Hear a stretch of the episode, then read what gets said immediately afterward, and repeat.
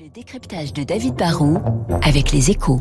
Bonjour David Barou. Bonjour Gaël. Pourquoi Volkswagen vient de se séparer de son patron Alors ce, départ brutal en fait n'est qu'une demi-surprise. Hein. Herbert Diess était arrivé en, 2015 dans ce groupe allemand avant d'en prendre complètement la tête en, 2018. Il, venait de l'extérieur puisqu'il avait fait une bonne partie de sa carrière chez, chez le voisin BMW et il avait été choisi pour, pour diriger parce qu'il devait apporter du sang neuf et puis bousculer un peu le groupe qui, il faut s'en souvenir, hein, venait de devenir le numéro un mondial de l'automobile mais qui était franchement en crise. Hein. Le, le fabricant de la Golf n'arrivait pas à tourner euh, la page du Dieselgate et la montée en puissance de Tesla commençait à se dessiner et montrait que le groupe était en retard dans l'électrique.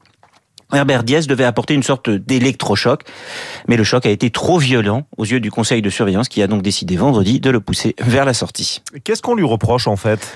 Alors on lui reproche pas sa vision euh, stratégique, hein. il a décidé de mettre l'accent sur l'électrique et euh, le conseil de surveillance et les principaux actionnaires, que ce soit les, les, familles fondatrices comme le Land de Basse-Saxe, hein, c'est une particularité, ils sont le, le, le Land et, actionnaire, ou bien les représentants du personnel, le, puissant syndicat IG Metal, bah, étaient tous d'accord avec cette stratégie. Mais il y a eu d'abord, je crois, un problème de, de Herbert Diaz était trop cassant, il, manquait de diplomatie, il disait beaucoup de bien de Tesla, bon, hum, Souvent, il disait aussi même du mal de son propre groupe.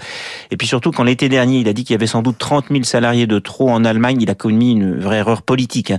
Si les résultats avait été époustouflant. Cela l'aurait sans doute protégé, mais le groupe qui compte, euh, vous savez, plus d'une dizaine de marques qui vont de, de, de Seat dans l'entrée de gamme à Porsche dans l'autre gamme, en passant par Audi, n'arrive pas à franchement rattraper son retard dans l'électrique. Donc ça faisait beaucoup de problèmes pour un patron qui au final n'était pas très populaire. Son successeur a-t-il plus de chances de réussir? Alors, il, il va pas régler les, les, difficultés techniques et commerciales, les problèmes d'approvisionnement de semi-conducteurs, tout ça d'un coup de baguette magique. Mais, mais l'avantage de Oliver Bloom, hein, puisque c'est de, de, lui qu'il s'agit, et puis il dirige Porsche, c'est qu'il a fait toute sa carrière dans ce groupe Volkswagen depuis qu'il a rejoint Audi comme apprenti en, en 1994. C'est vraiment le, le, parcours typique euh, de, dans un grand groupe allemand.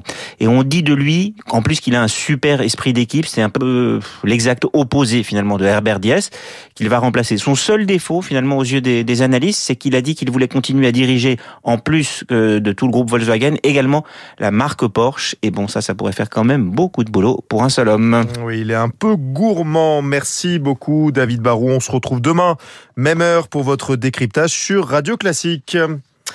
Au menu de cette deuxième heure, juste après le journal de Charles Bonner, à 8h10, l'édito politique du Figaro avec Arthur Berda.